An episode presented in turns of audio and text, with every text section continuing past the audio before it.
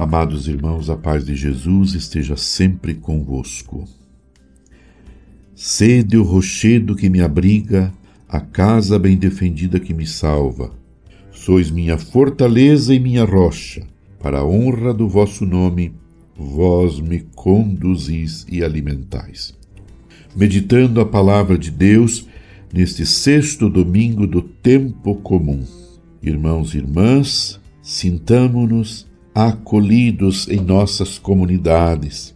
Estamos nos reunindo hoje na casa do Senhor para celebrar o mistério do Cristo ressuscitado.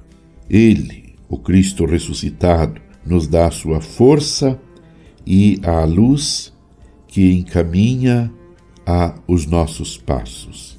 Ele nos fortalece e nos ilumina. Trazemos nossa vida, nossas esperanças, nossas alegrias, nossas angústias e nossas vitórias para serem consagradas a Cristo, Mestre que nos conduz.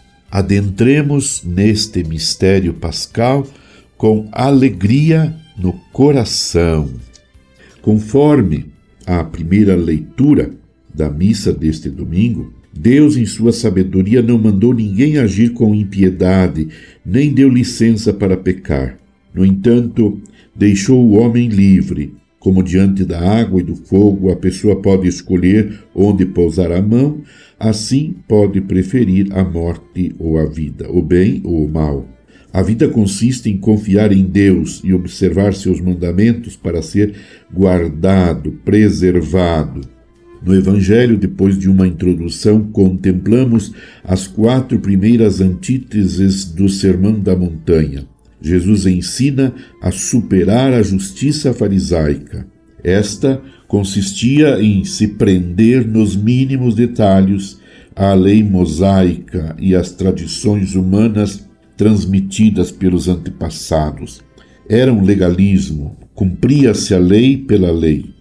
Jesus ensina e exorta a uma justiça maior, fazer e observar a vontade de Deus, justiça.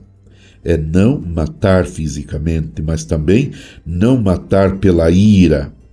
A vontade de Deus é a paz e a reconciliação constante entre os irmãos. Fazer e observar a vontade de Deus é não cometer adultério, nem no sentido estrito e próprio da palavra, nem no coração com desejos maliciosos. Para isso, o discípulo fiel evita toda circunstância e motivo de pecado. Arranca a mão e o olho, isto é, tira do alcance do coração toda ocasião de pecado e perdição. Toda ocasião de pecado e perdição.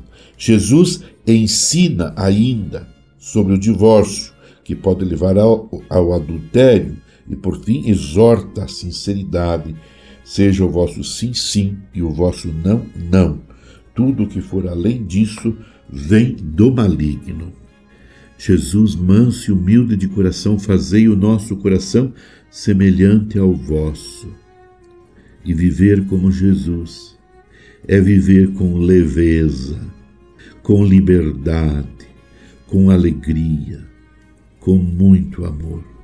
Meu irmão, minha irmã, permaneçamos unidos com Maria, a mãe de Jesus. E do colo de Nossa Senhora, contemplemos o rosto sagrado de nosso Senhor e Salvador, Jesus Cristo. Abençoe-vos, Deus Todo-Poderoso, Pai e Filho e Espírito Santo. Amém. Você ouviu Palavra de Fé com Dom Celso Antônio Marchiori.